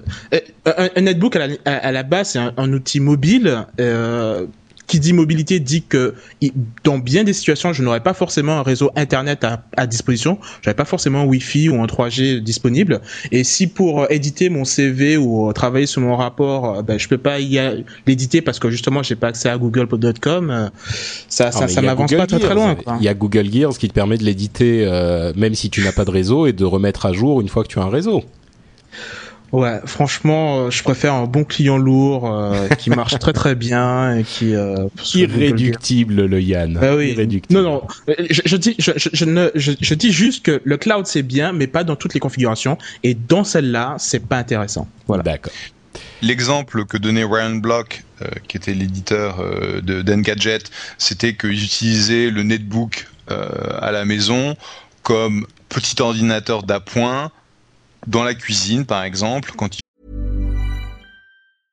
Mother's Day is around the corner. Find the perfect gift for the mom in your life with a stunning piece of jewelry from Blue Nile. From timeless pearls to dazzling gemstones, Blue Nile has something she'll adore. Need it fast? Most items can ship overnight. Plus, enjoy guaranteed free shipping and returns. Don't miss our special Mother's Day deals. Save big on the season's most beautiful trends. For a limited time, get up to 50% off by going to Bluenile.com. That's Bluenile.com. I'm Sandra, and I'm just the professional your small business was looking for. But you didn't hire me because you didn't use LinkedIn jobs. LinkedIn has professionals you can't find anywhere else, including those who aren't actively looking for a new job but might be open to the perfect role, like me. In a given month, over 70% of LinkedIn users don't visit other leading job sites. So if you're not looking on LinkedIn, you'll miss out on great candidates like Sandra. Start hiring professionals like a professional. Post your free job on linkedin.com/people today. Ils faisaient un peu de cuisine et qui euh, ils accédaient aux, aux recettes au travers du netbook. Ouais. Je suis pas super convaincu de. Ouais, Ryan et Veronica, euh, donc Ryan Block et Veronica Belmont qui vivent ensemble, qui sont assez connus dans l'univers des, des, de la tech euh, aux, aux États-Unis. C'est quand même un couple particulier. Hein. Ils ont un, un, un netbook dans la cuisine, un, euh, un iPod Touch devant la télé pour le cas où ils ont besoin de regarder quelque chose. Quand pendant qu'ils regardent la télé, ils ont leur iPod Touch juste devant pour pouvoir gérer les choses. C'est vrai que bon, c'est pas le meilleur exemple, mais euh, si, à vrai dire, peut-être même de, que de l'autre côté, comme tu le dis, Jeff, si même eux, ils ne réussissent pas à trouver une autre utilisation à un netbook que le fait de regarder les recettes euh, dans, dans, la cuisine quand ils sont en train de cuisiner, c'était exactement, c'est exactement la la remarque de Peter Rojas, donc euh, Peter et, l'autre et Ryan font une nouvelle boîte. Voilà, GTDT. Et donc c'était, bah, si c'est ça ton utilisation, c'est exactement ce que je disais, ça sert à rien. Ouais, en même temps, ça peut faire un petit peu film futuriste où tu as euh, ton netbook euh, accroché à ton à ton frigo et tu as toutes sortes d'informations intéressantes là-dessus. Sauf que là, le, netbook est accroché avec un, petit rouleau de scotch euh, qui le fixe au frigo puisque c'est pas intégré. À ce moment-là, autant t'acheter un ordinateur qui relie à Internet où tu as un vrai ordinateur dans, dans le frigo. Sans doute. euh, et je pense que euh, la FTC, donc la Federal Trading Commission, c'est bien ça? Federal Trade Commission? Federal Trade Commission. Euh, euh, est, est, assez d'accord avec cette animosité envers Google parce qu'ils sont en train d'ouvrir une enquête sur Apple et Google euh, pour des questions de monopole parce qu'il y a une situation un petit peu ah, euh, surprenante. Mais euh, en fait, c'est pas une, une, question de monopole. monopole? Pardon? Quel monopole Eh ben, je vais vous expliquer en fait. Ce qui se passe, c'est que euh, le problème, c'est que Eric Schmidt, qui comme euh, vous le savez euh, est l'un des fondateurs de Google, est également au board de Apple. Donc il est à la fois chez Apple et chez Google et il se trouve qu'ils ont d'énormes intérêts dans le marché du téléphone. Donc il pourrait y avoir des problèmes de collusion euh, dans ces domaines-là. Il y a aussi une autre un, une autre personne que je ne connaissais pas par contre qui s'appelle Arthur Livingstone qui est le président de euh, Genentech euh, Inc. Mais le cas le plus intéressant c'est celui de Eric Schmidt qui qui se récusait déjà des discussions sur l'iPhone parce que lui il a un intérêt dans le marché du téléphone portable mais euh, visiblement la, la FTC n'est peut-être pas satisfaite de cette situation et est en train d'ouvrir une, euh, une enquête pour euh, des problèmes de, de, monopole et de collusion. Et, et, dans ce cas-là, c'est intéressant parce que qu'est-ce qu'ils font quoi? Est-ce qu'ils vont euh, demander à Eric Schmidt de ne plus être au board au board d'Apple? Enfin, c'est quand même des choses euh, importantes dans ce domaine. Et puis, on sait pas. C'est non, mais à ce moment-là, à ce moment-là, ce sera Schmidt qui qui démissionnera du board. D'ailleurs, Schmidt a été embauché par par Google trois ans après sa que la boîte a été créée, c'était pas exactement un des fondateurs. pendant un an, ils ont essayé de trouver, ils ont essayé de trouver un, un, un, CEO et ça a été une, une un Dallas local euh, de savoir qui est-ce qui était euh, qui est-ce qui était approché euh, par Google et qui ne réussissait pas les tests puisqu'en fait ils essayaient de faire passer des tests à leur candidat CEO et euh, enfin dans ce cadre-là euh, ce que ferait ce que ferait Schmidt c'est quitter. Mais c'est vrai que quand on pense à la partie centrale que représente l'iPhone aujourd'hui chez Apple, ça veut dire que Schmidt euh, va sûrement s'excuser pour la moitié de, quoi la moitié d'un board meeting. Euh, c'est un peu ridicule quoi. Une oui, pardon, vas-y. Non, je, disais qu'en plus, il n'y a pas que la FTC qui s'intéresse au problème de monopole, il y a aussi Microsoft et Sony qui n'ont pas l'intention de laisser euh, Nintendo avec le monopole des, euh, des technologies de détection de mouvement, puisque apparemment, il y a ces derniers temps, il y a hum, des déclarations qui ont été faites de la part de Sony et également de la part de Microsoft, comme quoi euh, ces deux constructeurs sont en train de travailler sur des manettes ou des périphériques qui permettraient de reproduire une expérience similaire à celle qu'on a sur la Wii, mais de façon beaucoup plus précise. C'est euh, Steve Ballmer d'ailleurs qui, qui disait qui disait il y, a, il y a une ou deux semaines pendant une conférence qu'il faut que tous les journalistes se concentrent sur les prochaines déclarations de Microsoft qu'ils vont prochainement faire une une déclaration. Alors on se dit qu'avec le 3 qui arrive euh, voilà il commence à teaser un petit peu. Et avec le 3 qui euh, qui arrive prochainement on se doute que c'est là que Microsoft va frapper un grand coup. Et, et d'après différentes sources n'ont pas voulu décliner leur identité, ben, Microsoft aurait déjà mis en place un système qui serait basé sur sur une caméra qui observe qui observerait le joueur et pourrait déceler des, des mouvements mais d'une d'une d'une précision incroyable puisqu'il serait pratiquement capable de de faire la distinction entre vous qui fermez le poing ou qui pincez entre deux doigts. Donc imaginez un petit peu le, le, user experience et le, gameplay que vous pourriez avoir avec euh, avec une précision comme celle-là. Alors pour le moment, rien n'a été confirmé, mais euh, il semble bien que, que, Microsoft soit bien décidé à, à arracher à Nintendo ce, ce monopole des, des, des, jeux qui se basent sur la détection de mouvement. Et, et Sony n'est pas en reste. Hein, il travaille. Alors là, on a beaucoup moins de, de précision, mais apparemment Sony serait également très travaillé sur la, la chose, même si la Wiimote, enfin pas la Wiimote, la, la PlayStation 6 euh, Axis. La PlayStation, euh, oui, la 6 Axis et il y a le PlayStation Eye aussi, la, la caméra qui existait. Exactement, ouais, tout à fait. Et, euh, et là, ils sont en train de travailler sur un truc beaucoup plus précis. Alors, je sais pas, ça fait un petit peu les, gars qui essaient de, copier. Enfin, je, je sais pas, ça va les, desservir plus qu'autre chose, puisque bon, il fallait penser le truc à l'origine, à la, sortie de la console. Là, quelques années plus tard, je sais pas si oui, ça va. Enfin, l'image de la console est déjà marquée. On a déjà marqué la PS3 et la Xbox 360 comme étant des consoles de hardcore gamers. Et là, avec leur truc de détection de mouvement, ils essaient de s'approprier un marché de casual. Mais je pense que c'est trop tard entre guillemets. Et euh, donc personnellement, je j'y crois pas trop quoi que ça va ça va déchaîner les foules. Bah, c'est sûr que l'ajout d'un périphérique après euh, dans, au milieu du cycle de vie de la console, euh, ça segmente le marché, c'est jamais super bon parce qu'il y a toujours ceux qui l'ont, ceux qui l'ont pas. Est-ce que les développeurs vont vouloir développer un truc vraiment poussé pour cette, ce, cette, cette, ce périphérique et, et, segmenter leur marché à leur tour. C'est toujours délicat. Ce qui est sûr, c'est que bon, personnellement, moi, je suis pas client de la Wii. Hein, je, je, pense que je l'ai déjà dit ici. Et surtout, la Wii était assez décevante quand elle est sortie à, à ce niveau-là, hein, niveau, au niveau de la précision de la détection de mouvement. Ah oui, c'est d'ailleurs pour ça qu'ils ont sorti leur nouveau Wii Motion Plus, qui là est beaucoup plus précis. Mais mais le fantasme d'avoir un, un, une machine qui va vraiment pouvoir détecter tous tes mouvements de manière super précise, si ça fonctionne, ça peut ouvrir des possibilités intéressantes. Et moi, je serais curieux de savoir ce que les gens, euh, les développeurs euh, qui sont attitrés à, à, à, Microsoft et à Sony pourraient en faire parce que ça pourrait être quelque chose de plus intéressant que euh, je vais jouer au beach volley ou euh, je vais me peser trois fois dans la semaine euh, pour voir si j'ai perdu du poids. Enfin bon, j'ai peu d'amour pour la Wii. Hein. On l'aura compris. on l'aura tous compris, ouais. Enfin. Euh... Jeff, toi, tu, tu, tu penses être client de ce genre de truc? Je sais que t'es pas très très friand de la Wii non plus, non? Non, pas très friand de la Wii. C'est euh, c'est quelque chose que qu'on a considéré, mais finalement comme on a déjà trop d'ordinateurs à la maison, euh, 7 pour 4 personnes. 7 pour Euh, 4 personnes. Remarque, euh, oui, d'accord.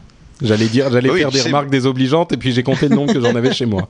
Donc je vais, je vais me taire. Le, c'est- le- le problème, c'est que mon fils de 12 ans doit avoir deux ordinateurs. Tu vois, c'est c'est- c'est c'est De- absolument. ah, ah, alors là, tu- il faut que t'expliques, c'est pas possible. Il doit avoir deux ordinateurs. Pourquoi? Il en faut un dans Oui, sa a- chambre et un dans son desktop, il a un- cartable. il- non, il a un desktop et un laptop. Donc il a son, son ordinateur fixe et puis après il a son laptop pour aller euh, travailler dehors ou euh, etc. Et il peut pas tout avoir sur un laptop, sur un portable? Écoute, on va pas rentrer dans cette discussion parce que en fait, quand il y a des copains, tout. Là, j'avais j'avais son, j'avais son anniversaire, à la- j'avais son anniversaire à la maison. J'avais six six gamins de 12 ans qui étaient en train de squatter tous mes ordinateurs, donc je ne pouvais rien faire parce qu'ils étaient tous en train de jouer en ligne euh, à des jeux et en fait, ça a été utile. Ah, donc euh, effectivement, ça sert, ça sert. Oui, oui, je retire ce que j'ai dit pour les anniversaires et pour, les. pour revenir pour revenir à la question, euh, Mauvaise Je pense- je pense qu'effectivement, quand on va avoir une, une, une finesse euh, des, des outils qui permettent de, de reconnaître le toucher et des, des, des émotions, des sensations, je pense qu'il va y avoir un- une nouvelle phase dans le développement des applications qui va vraiment être intéressante. Où est-ce que ça va aller? Ben, On verra bien. Moi, je pense que effectivement, ça sera intéressant à ce- cette génération. Par contre, ça sera intégré par tout le monde, évidemment, euh, grâce à l'innovation de Nintendo. Hein. Je suis pas en train de nier leur euh, leur contribution dans le domaine, mais ça, ça prendra vraiment son essor avec la prochaine génération de consoles qui intégrera ce type de périphérique dès le début. Donc, En HD, s'il vous plaît. en, en HD, évidemment. Euh, une autre Oui, petite puis du controverse. 3D. Un, un jour, tu auras du 3D aussi. Oh. Faut pas l'oublier. non, mais c'est vrai. Oui, oui, certainement. Mais bon, on n'y est pas encore. Euh, y- une autre petite controverse dans le domaine du jeu qui est intéressante euh, philosophiquement. euh, attention, ça devient sérieux même si on parle de jeu. C'est un jeu qui s'appelait, enfin qui s'appelle en tout cas, euh, Six Days in Fallujah, qui est censé retracer la bataille de Fallujah, qui est une bataille très célèbre de la guerre du Golfe, euh, euh, pardon, de d'Irak. Euh, qui, qui, qui est donc développé par une société qui s'appelle Atomic Games. Alors évidemment, on n'a même pas besoin de s'étendre sur les, toutes les, les questions éthiques que, que pose ce genre de, de, de jeu. Euh, mais Konami était censé être l'éditeur de, de ce jeu et quand ils l'ont annoncé, ça a provoqué un tel tollé que euh, ils ont décidé de retirer leur contrat, enfin d'annuler leur contrat de distribution et donc le jeu se trouve aujourd'hui sans distributeur. Euh, les questions qui se posent, c'est évidemment euh, est-ce qu'on a le droit de transposer ce genre de bataille si récente dans un jeu vidéo où les gens vont euh, se se, aller se battre comme des imbéciles. Enfin, les gamins de 12 ans vont aller tirer partout et tirer sur les Irakiens et sur les, les Américains et sur les je sais pas quoi. D'un autre Bah, en côté, même temps, c'est ce qu'on fait euh, dans, dans, dans Call of Duty. Hein. voilà, c'est-à-dire que la guerre, la deuxième guerre mondiale, qui est également euh, au moins aussi dramatique, est, est transposée en jeu vidéo en long, en large et en travers. Et là où euh, ça peut devenir intéressant pour ce jeu également, c'est que en dehors du fait que bon, le fait que ça soit un petit peu récent nous provoque nous donne un petit peu plus de, recul euh, par rapport au fait de le mettre dans un jeu vidéo. Imaginons qu'il soit fait de manière très sérieuse et, et de manière un petit peu euh, documentaire. Ça, pourquoi pas, ça peut devenir être une nouvelle manière de- d'expérimenter une nouvelle manière de raconter cette bataille. Euh, et pourquoi est-ce qu'on aurait le droit de faire, par exemple, un reportage dessus et pas un jeu vidéo? Euh, la, question peut se poser. C'est délicat. hein. Je pense que c'est vraiment très délicat puisque le problème, enfin, je pense que la, grosse différence entre Six Days in Fallujah et Call of Duty, c'est que là, là, ce jeu, il est, il est récent. Enfin, l'actualité est récente dans les esprits de Ouais. tous et euh, et aller tuer euh, un gars comme ça alors que deux minutes avant, tu l'as vu aux 20 heures euh, avec toute sa famille assassinée, etc. C'est ça, c'est beaucoup plus profond. On a l'impression qu'il y a une plus grande distance. On a l'impression finalement que Call of Duty c'est pratiquement de la fiction, quoi, et que ça s'est pas forcément passé comme ça, etc. Alors que là, tous les jours aux infos, t'as as des images Ouais. horribles et euh, je, je comprends un petit peu la. la, la- Non, c'est sûr, la, la, la, la controverse est compréhensible, hein, la polémique est, contre- est compréhensible, mais alors à ce moment, est-ce que si on faisait un jeu sur la première guerre, guerre du Golfe, euh, ça serait acceptable? C'est il y a presque 20 ans maintenant. Est-ce Ouais, que euh, je pense que la ça guerre passerait du mieux. Vietnam, c'est acceptable? Est-ce que tu vois où est la limite finalement? Est-ce que c'est 10 Bah, le ans? Vietnam, le Vietnam, 30 ans? T'as- T'as énormément de t'as énormément de jeux aujourd'hui sur le Vietnam. Donc je Ouais. pense qu'effectivement c'est la proximité temporelle entre euh, le jeu et le fait que tu en tu tournes une situation en, quelque sorte en dérision et le fait que bah t'as encore des GIs euh, en Irak euh, et malheureusement il y en a encore plein qui euh, qui meurent chaque jour quoi. Ouais, disons que moi, je, pense que ça pourrait être intéressant si c'est fait très sérieusement, avec un esprit, avec un esprit presque documentaire et éducatif. Euh, si jamais c'est fait à la, à, à la sauce des euh, first-person shooters, des jeux de tir habituels, euh, où on doit en dégommer autant que possible, et, et c'est un petit peu jeu d'arcade. Que tu débloques des succès pour avoir Voilà. massacré. Ouais, là, là, je comprends. C'est sûr que la, la question ne se pose même plus vraiment, quoi. Euh, dernière info euh, avant de passer, euh, on va avoir juste une petite rumeur aujourd'hui, mais une dernière info pour les vieux de la vieille des jeux vidéo. Euh, c'est Yann qui a ajouté cette, euh, ce sujet dans l'émission, donc euh, je Bah. vais le laisser en parler avec une larme à l'œil. Bah, il n'y a pas que Six Days in Fallujah qui ne verra pas le jour. Il y a également une grande arlésienne qui, qui ne s'est jamais pointée dans les rayons de la Fnac, c'est Duke Nukem Forever. Et maintenant, on a la confirmation ultime que ce jeu ne verra jamais le, le jour. 3D Realms, a, qui, est- qui est le, le- le développeur de, donc, de ce jeu, a définitivement fermé ses portes. Et donc, euh, le, jeu qui avait subi le, le plus de moqueries ces dix dernières années, parce que tout le monde savait qu'il Ah bah, sortirait il est de- jamais. Enfin, en développement depuis quoi 10 ans, 12 ans, quelque chose comme ça Ouais, ouais, largement, largement. Enfin, je me souviens que j'étais encore euh, au lycée quand quand on en parlait et tout. euh, donc euh, voilà, quoi, ouais, ça fait ça doit faire un bon moment. Et et donc voilà quoi, il ne, se- il ne sortira jamais. Et bon, c'est- un petit peu dommage quoi, parce que je me dis que quelque part, tout, tout, toutes ces moqueries qu'il y a eu autour de ce jeu, comme quoi il sortirait jamais, toutes ces pensées négatives, je pense qu'il y, a- il y a de ça aussi derrière, tu vois, au niveau de, des investissements, etc. Tout le monde, tous les investisseurs se disent de toute façon, euh, votre jeu, personne ne l'achètera puisque tout le monde se fout de sa gueule maintenant. Donc, euh, je pense que c'est peut-être Ouais. pour ça. et C'est un petit peu dommage. Quoi. On n'aura plus, plus un jeu pour, sur lequel se moquer euh, dans les prochaines années. quoi. Oui, c'est ça aussi, c'est que notre, notre euh, Vaporware favori finalement ne sera plus là puisqu'il n'est même plus du Vaporware aujourd'hui. C'est Ouais. C'est bien dommage. En, en plus, avec les, les moteurs 3D qui- qu'il y a en ce moment, enfin comme je te le disais la dernière fois, avec les moteurs 3D qu'ils font en ce moment, ça aurait été sympa de voir un petit peu les stripteaseuses de Duke Nukem avec 40 000 polygones. Ça, ça risque de, de bien donner, quoi. Et c'est dommage qu'on ne puisse pas voir ça non plus. pour les, les gens qui n'étaient pas nés à l'époque des premiers Duke Nukem et, et on dit ça tu sais c'est presque une, une, euh, une- un jeu de langage mais en l'occurrence c'est littéral il y en a qui n'étaient pas nés sans doute qui écoutent cette émission euh, Duke Nukem était un, jeu à la Doom Quake ce genre de choses euh, un petit peu un trash un petit peu rock'n'roll euh, et donc il est devenu mythique euh, dans l'univers des gamers et malheureusement la suite ne verra jamais le jour. On passe donc à notre rumeur, il y en a qu'une seule, et c'est même pas une rumeur en fait, c'est une histoire à la con sur laquelle je vais passer très rapidement, qui est euh, les, les nouveaux employés assez euh, sympathiques de chez Google. Euh, Google a décidé d'employer 200 chèvres pour tondre son gazon, parce qu'ils ont fait les calculs. non, c'est vrai en plus ils ont fait les calculs et ils se sont rendus compte que ça leur coûtait le même prix que de les tondre, euh, que de tondre le gazon avec des machines, avec des tondeuses, hein, euh, mais c'était plus écolo. Et en plus, euh, ça fertilise euh, euh, automatiquement le sol, euh, si vous voyez ce que je veux dire. Mais il y a donc 200 chèvres. Il y a un parc de 200 chèvres aujourd'hui sur le campus de Google aux États-Unis, ce qui est quand même une nouvelle qui vaut le coup d'être signalée, je pense. Si- Alors il y a une controverse, il y a une controverse quand même, faut le savoir, qui est, euh, étant donné la production de méthane des chèvres, euh, il est considéré que euh, l'effet de serre est aggravé par les chèvres plus que par les tondeuses euh, qui étaient des tondeuses euh, à au- peut-être Non, qui Enfin, n'étaient pas électriques au justement, pétrole. euh, au pétrole.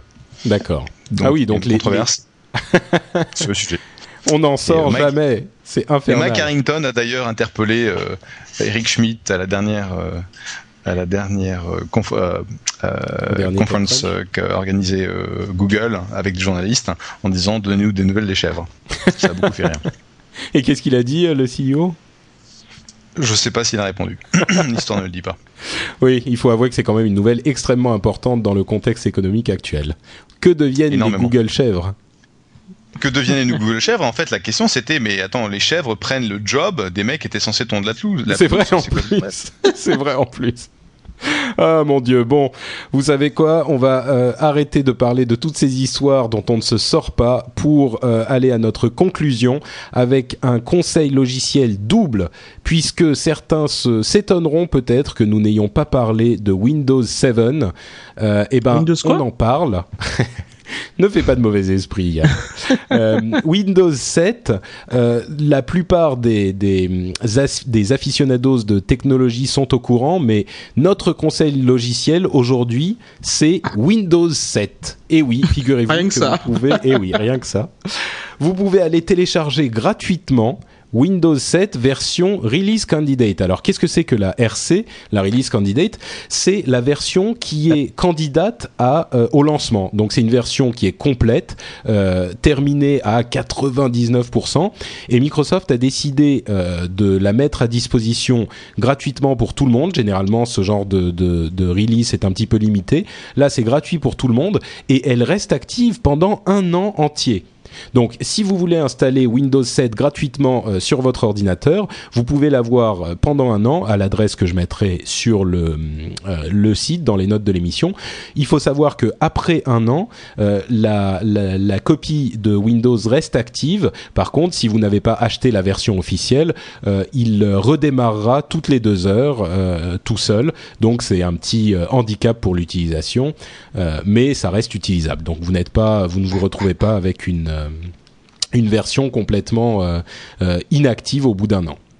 Voilà, et il faut savoir que Windows 7 est la, la, a priori une version euh, acclamée par tout le monde euh, dans le monde de la technologie, même ceux qui n'aiment pas Windows Vista. Donc, vous pouvez Sauf y aller Mathieu. les yeux fermés. So- oui, non, mais Mathieu, ça compte pas. Euh, Notre cher Mathieu, notre cher Mathieu de, de, de MacJT, euh, il est un tout petit peu biaisé pour le Mac. Un petit poil, hein Un tout petit Un peu. tout petit peu. Mais, euh, mais bon, ça veut dire que donc on peut pas prendre son avis en considération. Non, mais, mais, mais bon, je, je, je, je dirais juste, je vais faire un petit peu mon, mon euh, en, en disant qu'il y a, je- vais l'installer là justement Windows 7. Il y a un truc quand même qui m'a qui m'a dérangé avec, c'est le processus d'installation. Euh, alors il est génial, hein, franchement, tu, tu cliques sur un bouton, ça installe tout. Euh, t'as t'as t'as aucune question euh, qui t'embête en plein milieu du processus d'installation. Tu peux lancer l'installation et partir au ciné. Tu reviens, c'est installé. Euh, le seul truc qui- que je trouve un petit peu dommage, c'est que le numéro de série, il te le demande à la fin. Tu vois, c'est une fois que tu as bien flingué toute ta partition et que tu as tout perdu, etc. Là, elle dit, et au fait, tu me passes ton numéro de série et s'il marche pas ou que ça a déjà été activé pour une raison X ou Y, ben voilà, t'as tout perdu. Donc c'est c'est un petit peu dommage. J'espère qu'ils vont qu'ils vont rectifier ça et qu'ils vont le poser à l'avant, avant comme ils le faisaient sur euh, sur Windows XP. Et comme Patrick vous disait qu'il y avait deux conseils logiciels, je, je vais je vais également donner le, le mien. Euh, c'est un truc qui m'a qui m'a sorti de d'une galère quand j'étais quand j'étais au boulot. Et je pars, je, je pense à toutes ces personnes qui travaillent en entreprise et qui sont derrière 36 firewalls qui ne peuvent euh, pas du tout sortir et qui n'arrivent pas à accéder à leur site, même si c'est pour travailler. Enfin, moi, j'étais au boulot, je devais aller sur des sites pour le taf, mais euh, mais j'y arrivais pas puisque la politique de sécurité m'empêchait d'aller sur ce site. Bref, euh, il y a un logiciel qui est absolument génial, qui est gratuit. Enfin, il y a une version payante également, mais euh, il s'agit de LogMeIn. Euh, c'est c'est un site que c'est un logiciel que vous pouvez télécharger, que vous installez donc sur votre ordinateur chez vous. Et ensuite, quand vous êtes au boulot, quand vous êtes en vacances, quand vous êtes chez votre copine, chez votre mère, etc., ben, vous allez sur la, le, le, le- le site de LogMeIn, vous entrez vos identifiants et vous contrôlez à distance votre ordinateur chez vous. Et comme vous êtes sur votre ordinateur distant, ben, vous pouvez aller sur tous les sites que vous voulez, vous pouvez lancer tous les téléchargements que vous voulez, vous pouvez faire absolument tout. Et avec un, dr- un drag and drop, ben, vous pouvez glisser déposer des fichiers sur votre ordinateur distant et prendre des fichiers de votre ordinateur distant et les déposer sur votre ordinateur de bureau quoi. C'est vraiment très très pratique, c'est super simple d'utilisation, il y a une version gratuite, il y a une version payante qui permet de faire un petit peu plus de choses, mais euh, je, je le recommande vraiment parce qu'il ne passe pas par des ports particuliers. Si vous arrivez à accéder à internet, vous pouvez accéder euh, à ce logiciel et, et, et outrepasser tous les trucs qui pourraient vous embêter avec un firewall quoi. C'est-à-dire que on, on l'installe sur notre ordinateur, euh, mais par contre, quand on veut accéder à notre ordinateur, on passe par le site de LogMeIn ou on doit installer un autre logiciel sur l'ordinateur duquel on, on, on Non, fait des choses? tu, tu installes un petit truc comme euh, comme si tu installais MSN Messenger sur ton ordinateur, tu installes un petit client sur ton ordinateur et après quand tu es quand tu dehors ou au boulot, tu vas sur le site de LogMeIn et tu tu tes identifiants et tout de suite il te permet de prendre le contrôle de ton ordinateur qu'il faut bien évidemment laisser allumer hein, pour euh, pouvoir prendre le contrôle à, à, distance, sinon ça marche. Mais tu, tu, rigoles mais en plus il m'est arrivé un truc euh, enfin j'ai une petite anecdote rapide à raconter à ce niveau-là, c'est que une fois que j'avais installé ça, du boulot, j'avais j'avais besoin d'écouter de la musique pour me concentrer plus en, tant que codeur, il te faut de la musique dans les oreilles pour pouvoir coder plus, plus rapidement. Ah oui, je comprends ce que tu veux dire quand tu dis j'en avais besoin pour le boulot, des trucs importants. Bah ouais, c'est pour coder plus rapidement. Et, euh, et le truc, c'est que, tu sais, donc je, je, je, mets mon casque et tout, je, je lance Winamp, je commence à lancer mes, mes, ma playlist habituelle, et je code comme ça pendant toute l'après-midi, j'écoute mes morceaux, etc je, je, je tape super bien et puis le soir je rentre chez moi et je suis dans l'ascenseur mais dès l'ascenseur j'entends un, un, boucan mais infernal. Et plus je me rapproche de chez moi plus j'entends un boucan infernal et en fait je me rends compte que ben, quand vous lancez Winamp euh, à distance ben, ça lance également euh, Winamp chez vous avec les haut-parleurs etc quoi. Donc il y avait tous les voisins qui sont descendus qui m'ont qui m'ont engueulé et incendié c'était infernal. Donc faites attention à baisser le son avant de ah, pas mal Excellente histoire. Mais, Yann, tu nous as pas dit ce que tu pensais de, de Windows 7. Ah, je, je, trouve que c'est un, c'est un système d'exploitation extraordinaire. Il y, a, il y a beaucoup de choses qui sont bien mieux pensées que, que sur Windows Vista.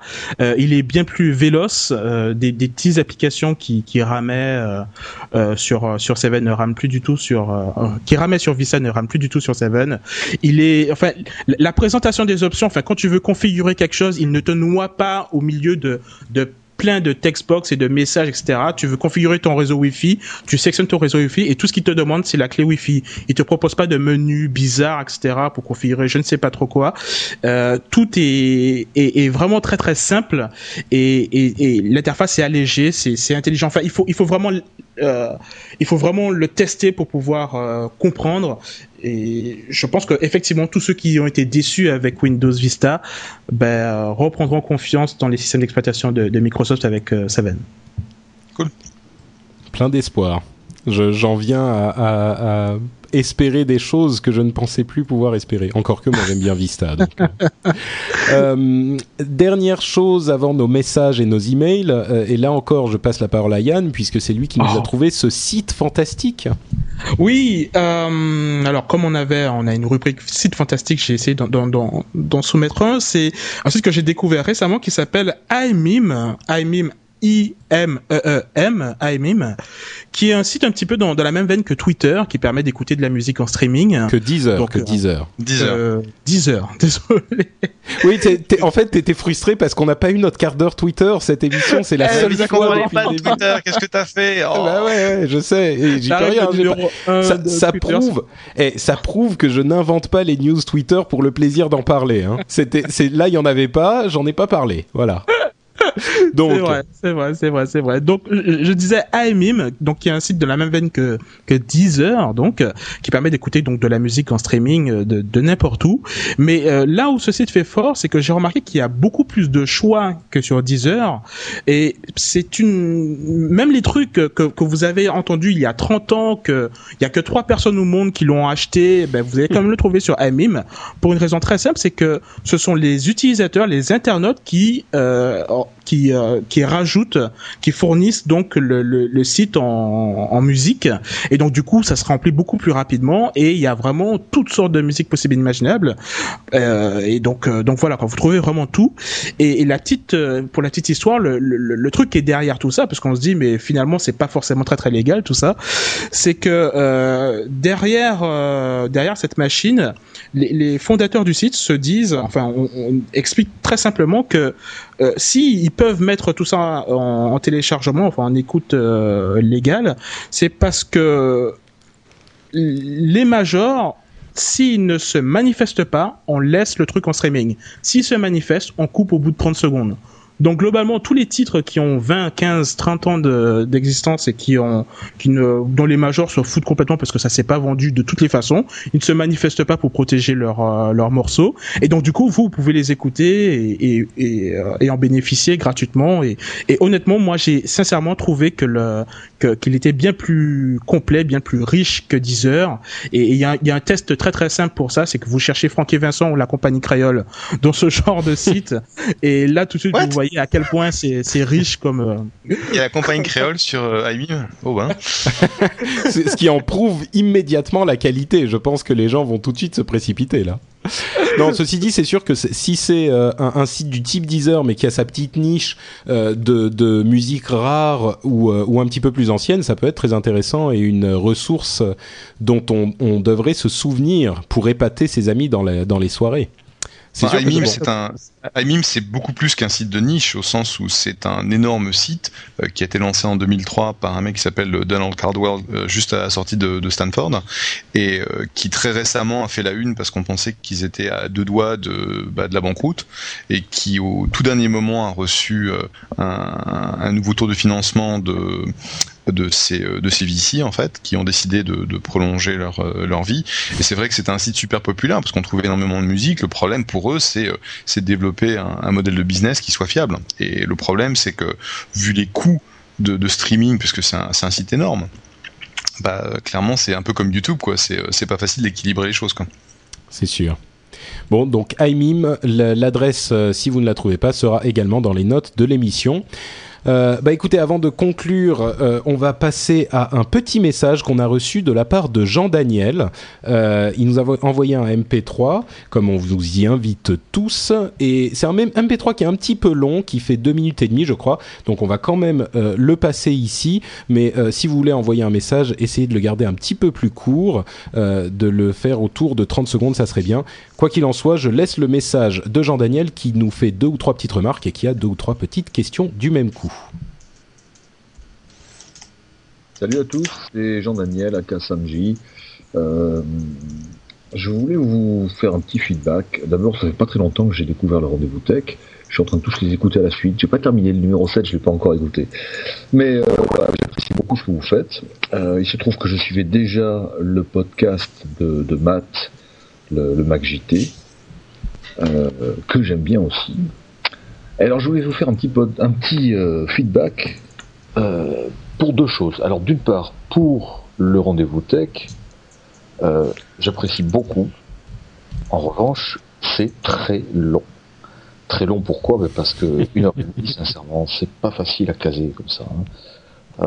Ouais, on a beau avoir son iPod, iPhone ou n'importe quoi sur soi, etc. Enfin, c'est c'est vraiment un long format. Bon, j'apprécie l'émission, mais j'ai du mal. Faut vraiment que je me trouve un long moment de route pour arriver à me faire ça. Voilà, ça c'est une petite euh, petite opinion. Euh, ensuite, euh, une petite remarque pour vos deux podcasts. J'en discutais avec d'autres potes sur une liste un peu un petit peu geek. Vous vulgarisez beaucoup. Vous, il y a beaucoup de choses sur les deux podcasts donc que, vous abordez avec une volonté de vulgarisation, de simplification, euh, qui est bien, qui est plutôt bien faite et, je pense qu'il qui peut être très intéressante. Mais j'aimerais bien avoir votre avis sur un point. Moi, j'ai l'impression que les podcasts, euh, à peu de choses près, il y a que les geeks qui écoutent ça. Je connais personne dans mon entourage. Tous les gens qui ont des iPods, qui ont des iPhones, qui ont des machins. Les podcasts, ouais, ils ont vu, mais personne n'en écoute. Personne ne sait ce que c'est. À la limite, ils écoutent une ou deux émissions d'Europe 1, de, de RTL ou autre. Parce que ça, c'est les choses qu'ils connaissent et puis ils ont découvert ça. Mais c'est tout. Le reste, personne n'en écoute. Alors, est-ce que vous, euh, enfin là, c'est vraiment une vraie question. Est-ce que vous, dans les retours que vous avez, est-ce que vous avez euh, des auditeurs qui sont des néophytes complets, qui sont des gens qui débarquent, qui, enfin, ouais, qui n'ont pas de, connaissances ou d'envie particulière euh, technique, euh, qui, enfin, qu'on ne classerait pas dans les non-geeks, quoi. Enfin, dans les geeks, pardon. Qui, comme moi, euh, enfin, qui ne vous dirait pas comme moi, ben, salut, c'est Sanji sur Twitter, quoi. Voilà, ben, j'aimerais bien avoir votre avis. À bientôt, et puis, et puis, bravo pour la suite. Bye bye. Bon, c'était un message un petit peu long, comme l'a fait remarquer euh, Jeff euh, pendant le, le commentaire. C'est un petit peu ironique parce qu'il dit que le podcast est long et lui-même envoie un, un commentaire assez long. Euh, mais en tout cas, donc il, y a plusieurs choses euh, qu'il aborde. Donc merci beaucoup Jean-Daniel hein, pour pour ton message. Euh, D'abord le fait que l'émission en elle-même soit longue. Le truc c'est qu'on est, euh, toutes les deux semaines et il y a beaucoup de choses qui se passent et effectivement c'est un, un, une émission qui s'adresse à des gens qui sont intéressés par ce genre de sujet. Je me vois mal en faire un truc de 20 minutes. Il y a d'autres émissions, par exemple Mathieu dont on parlait avec le MacJT fait 15-20 minutes par par soir. Bon, euh, moi je suis, euh, je suis plus adepte des podcasts un petit peu plus longs où on a le temps de développer, d'expliquer, de discuter, de rigoler aussi surtout. et puis je pense que c'est un petit peu une habitude à prendre. les gens ont besoin de trouver un moment pour écouter ces émissions quand ils regardent, je sais pas, par exemple beaucoup la télé ou ce genre de choses. Et puis de plus en plus, j'ai l'impression que les gens se détachent un petit peu de la télé, par exemple. Hein, c'est un exemple que je donne. Euh, ou alors écoutent l'émission en surfant sur Internet, ou alors euh, en faisant leurs courses. Ou euh, t'es pas obligé de le prendre dans ta voiture comme tu le comme tu le disais, Jean Daniel, euh, et de trouver un, un, un, bloc de une heure et demie de route qui effectivement va pas être. Il va chercher des embouteillages exprès. Tu ouais, c'est ça. Euh, ou alors le faire euh, tous les matins, tu vois, tu te fais 20 minutes sur l'aller, 20 minutes sur le retour, euh, enfin bon. Donc effectivement c'est un petit peu long, mais je préfère faire une émission complète plutôt que une émission plus courte qui soit plus pratique à écouter directement du web. ça c'est personnel, hein, c'est le, truc que j'aime bien faire. Et pour la question du public, c'est amusant parce que autant il y a des gens qui me disent euh, l'émission est un petit peu vulgarisée donc ça, ça c'est dommage pour les gens qui sont connaisseurs. Autant j'ai énormément de gens qui me disent euh, l'émission est vulgarisée donc c'est génial, je peux écouter et comprendre. Et il y a d'autres personnes qui écoutent et comprennent en même temps. Euh, et là, ça répond. Euh, j'ai un commentaire sur iTunes qui répondra un petit peu à cette euh, à cet aspect du commentaire de Jean Daniel également. Mais d'une manière générale, non seulement je pense que les gens aiment l'aspect vulgarisé, enfin une partie des gens. Moi, je veux pas m'adresser uniquement aux grands connaisseurs avec des termes techniques et des et des un langage incompréhensible. Donc non seulement il y a des gens qui écoutent, mais en plus, c'est vrai que d'une manière générale, les podcasts commencent à se développer pas mal depuis quelques mois. Yann le, le sait bien puisqu'on se rencontre de temps en temps avec des amis podcasteurs. Et il y a euh, de plus en plus de podcasts différents et je pense que le public est en train de s'élargir et, je pense que tu serais surpris, Jean-Daniel, de savoir à quel point il y a euh, des, nouveaux, des, nouvelles personnes qui y viennent tous les jours. Donc, euh, et, je, pense que pour plaire à, la plupart des gens, il faut pas rester enfermé dans le parc des, geeks, des technophiles. Donc voilà, c'est un parti pris que, que j'ai moi. Maintenant, il est certain qu'il y aurait peut-être la place pour... C'est ça qui est merveilleux avec les podcasts, c'est que si quelqu'un a envie de faire une émission très très technique et très dense euh, de d'une demi-heure toutes les semaines, euh, c'est très facile de s'y mettre. Et euh, bah, Jean Daniel ou quelqu'un d'autre, n'hésitez pas. Moi, je, pense qu'on serait tous heureux de vous accueillir dans la grande famille des podcasteurs. Voilà. Pour moi, les podcasts, c'est un petit peu comme des, des chaînes spécifiques du câble, ce qui s'adresse à un petit nombre, relativement petit nombre d'auditeurs, de, de, mais c'est comme une chaîne du câble, sauf que c'est plus pratique et c'est plus sympa. Hein ça, ça, ça, me rappelle un petit peu, un petit peu les, les débuts d'Internet, tu sais, où, euh, où quand tu commences à, enfin quand, quand, tu commençais à surfer un petit peu, ma mère qui me disait oh, mais c'est quoi ces trucs compliqués et tout, euh, ça doit vraiment être un truc que je comprendrai jamais. Et puis aujourd'hui, elle envoie des mails et elle, elle me floude avec toutes sortes de, de trucs que c'est inimaginable. Donc je, je pense que aujourd'hui, ce qui se passe, c'est que il y a de plus en plus de gens qui tombent sur des podcasts par accident. C'est euh, ils surfaient sur Facebook et puis ils tombent sur un lien, ils écoutent. Et, euh, et c'est vrai que je pense sincèrement que une belle quantité de, de nos auditeurs sont des geeks, mais euh, ce qu'on remarque dans les commentaires sur iTunes et qu'on discute avec les gens, c'est qu'il y a de plus en plus de gens de, tout, de tous les horizons, et, et j'encourage Jean-Daniel à, à, jeter un coup d'œil sur les, les commentaires des, des, podcasts, pas forcément le nôtre, mais sur tous les commentaires des, des podcasts d'iTunes, et, et, tu remarqueras qu'il y, a, qu'il y a de plus en plus de gens qui, de tout horizon qui nous écoutent pendant qu'ils font la vaisselle, par exemple, et euh, alors qu'ils sont, euh, je sais pas moi, architectes en bâtiment et qui sont pas du tout euh, geek quoi. Donc et même ma femme euh, nous, nous, écoute alors que c'est pas du tout son profil. Enfin bon, c'est ma femme donc je ouais. la force aussi à, à écouter. bah, c'est voilà, sûr que il y, y, a quand même une différence par rapport aux émissions de RTL ou de enfin je sais pas moi ce genre de de, de, de programme un petit peu plus euh, un petit peu plus professionnel, euh, une différence de ton, une différence de de, de, de de manière d'aborder les choses. Et je pense que c'est cette euh, liberté de ton, cette euh, interaction Mm. avec la communauté, cette euh, accessibilité en fait, qui séduit dans le podcast. Et euh, quand les gens, il y a peut-être une barrière à l'entrée un petit peu plus grande, donc les gens vont pas s'y mettre facilement. Par contre, une fois qu'ils s'y sont mis, euh, généralement ils apprécient et ils deviennent assez fidèles, n'est-ce pas la chatroom? Ouais, vous les entendez Oui, pas. puis le, le gros avantage, c'est que tu vas trouver des podcasts sur n'importe quel sujet que, qui pourrait être ton, ton intérêt personnel, qui pourrait être ta passion. Le problème derrière, c'est euh, de sélectionner le, les programmes que tu vas écouter et si t'as pas beaucoup de temps. Moi, je sais que typiquement, mon écoute de podcast, c'est quand je vais faire les courses le week-end ou euh, de temps en temps quand je fais l'aller-retour entre euh, San Palo Alto et San Francisco et que je suis pas au téléphone, donc j'ai pas beaucoup de temps et donc il faut que je trouve en 2-3 heures par semaine le temps d'écouter les quelques trucs sur lesquels je je veux m'atteler. Donc si vous n'en écoutez qu'un, il faut écouter le rendez-vous tech, bien sûr. Hum, bon, Euh, l'autre, tu, tu parlais de C'est toi qui l'as dit. Euh, iTunes. Donc, comme vous le savez, iTunes c'est le répertoire principal des podcasts où vous pouvez aller pour en découvrir de nouveaux, hein, évidemment.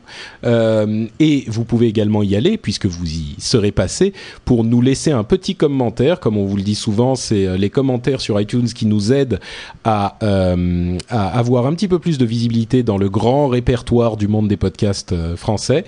Et on a cette fois-ci 88 euh, avis. Enfin, on est monté à 88 avis, donc la centaine s'approche. C'est assez émouvant. Euh, et celui que j'ai retenu pour en parler, euh, puisque c'est en relation avec ce qu'on disait justement à l'instant, c'est que c'est Dark Maca qui nous dit même ma femme qui est néophyte en technologie l'écoute et l'adore. Et, et je pense que Dark Maca n'est pas Yann, hein, c'est pas ta femme en fait que dont tu parles là. non, non, non. D'accord, ok, ça va. Euh, donc effectivement, il y a une autre femme d'un auditeur qui l'écoutait, qui l'adore, et il dit de plus, euh, je ne passe pas un épisode sans me marrer, et je pense que là c'est le but euh, qui est atteint aussi, puisque l'une euh, des, des, des- l'un des objectifs de l'émission, c'est pas seulement de vous donner les news, mais également de vous faire passer un bon moment, et je suis content de voir que ça marche pour Dark Maca, en tout cas. Euh, donc voilà, ça c'était pour la petite minute de promo iTunes. Et avant de euh, vous dire au revoir, euh, Jeff m'a rappelé qu'il y avait une histoire dont on n'avait pas parlé et qui était assez intéressante. Donc je vais le laisser. le laisser en parler parce que effectivement c'est innovant et plutôt plutôt intéressant. Donc vas-y. L'administration Obama qui a beaucoup utilisé euh, le social media, donc euh, Twitter, euh, les blogs, Meetup, etc., pendant la campagne, a décidé de mettre en place une politique assez, étendue de social media une fois installé à, la Maison Blanche. Et donc, si vous allez sur le site whitehouse.gov et que vous descendez un petit peu sur le côté droit, vous verrez un, encart qui s'appelle euh, Stay Connected, où vous trouverez le compte Facebook, le compte Twitter, le compte Flickr, le compte MySpace, le compte YouTube, le compte Vimeo et le compte iTunes de euh, la Maison Blanche, où ils vont poster en fait énormément de contenu, euh, que ce soit euh, des petits euh, des petites news sur Twitter, que ce soit énormément de photos des 100 premiers jours de l'administration Obama sur Flickr, ce qui est super intéressant si vous avez euh, une, un petit quart d'heure à perdre, euh, allez voir ces photos, c'est assez, euh, assez intéressant. Et je trouve que c'est très bien parce que ça pousse vers le public de plus en plus d'informations, de plus en plus de transparence, et je pense que bah, c'est bien, c'est très bien. Oui, c'est vraiment quelque chose d'intéressant. il faut en parler parce que c'est une administration qui, pour la première fois de l'histoire, on a l'impression que ce sont des gens qui sont vraiment modernes et au-delà de ça, ce sont des gens qui vivent dans notre monde. Et il y a cette déconnexion qui est un petit peu moins euh, ressentie, en tout cas par rapport au monde politique. Et, euh, et, c'est une initiative qu'on ne peut qu'applaudir. Et j'invite vraiment, comme tu le disais, euh, Jeff, j'invite tout le monde à aller voir sur Flickr, Flickr qui est un site de d'archivage de photos en fait, d'aller voir les photos des 100 premiers jours parce qu'on a l'impression d'avoir un, un, reportage avec des photos magnifiques, vraiment intéressantes euh, sur les 100 premiers jours de l'administration Obama. C'est quelque chose de, de, de, de louable, une initiative vraiment euh, louable. Euh, Et ce sont des photos qui sont en plus assez inédites, c'est-à-dire que ce ne sont pas les photos qu'on on va retrouver auprès des autres agences de presse, que ce sont des choses qui ont été prises pendant des réunions en interne à la Maison Blanche, etc. Mm. Donc franchement, ça vaut le coup. Et, euh, et un shout-out à ma copine euh, Cathy, euh, Cathy Stanton, qui est en fait la responsable de l'équipe qui, qui fait ça. Ah, c'est vrai? Bah écoute, euh, je, je, tu pourras lui passer le, le, les félicitations officielles de la France. euh, bah, écoute, par. je lui ferai, je lui transmettrai segment parce qu'elle parle un petit peu français. Ah oui, bon bah écoute, voilà. Euh, tu pourras effectivement lui dire que nous sommes fiers de sa représentation de notre culture technophile. Euh, et bah d'ailleurs, elle l'entendra peut-être elle-même. Merci Cathy.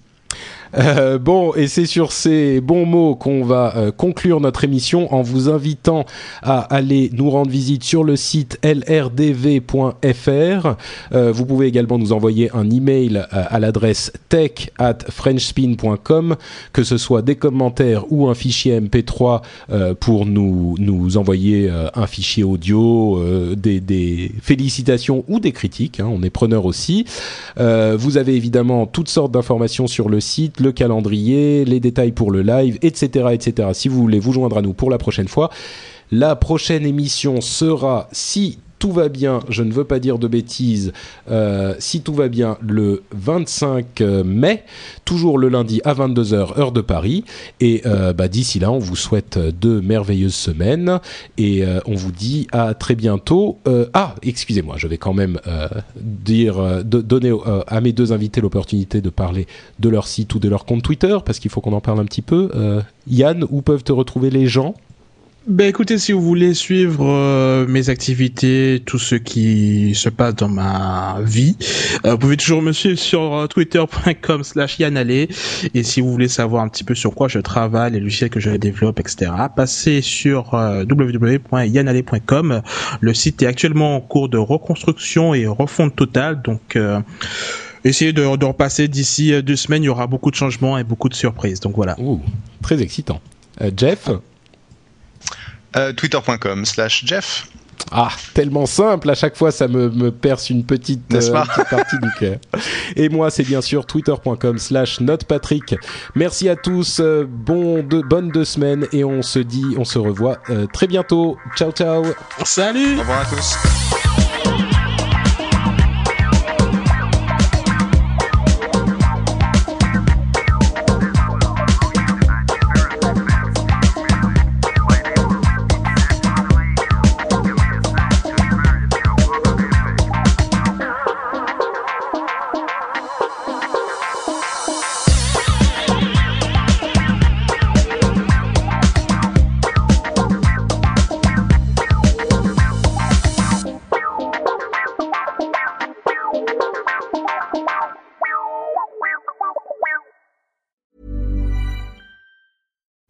Deserves the best, and there's no better place to shop for Mother's Day than Whole Foods Market. They're your destination for unbeatable savings, from premium gifts to show-stopping flowers and irresistible desserts. Start by saving 33% with Prime on all body care and candles. Then get a 15-stem bunch of tulips for just $9.99 each with Prime. Round out Mom's menu with festive rosé, irresistible berry chantilly cake, and more special treats. Come celebrate Mother's Day at Whole Foods Market. When you make decisions for your company, you look for the no brainers. If you have a lot of mailing to do, stamps.com is the ultimate no brainer. Use the stamps.com mobile app to mail everything you need to keep your business running with up to 89% off USPS and UPS. Make the same no brainer decision as over 1 million other businesses with stamps.com. Use code PROGRAM for a special offer. That's stamps.com code PROGRAM.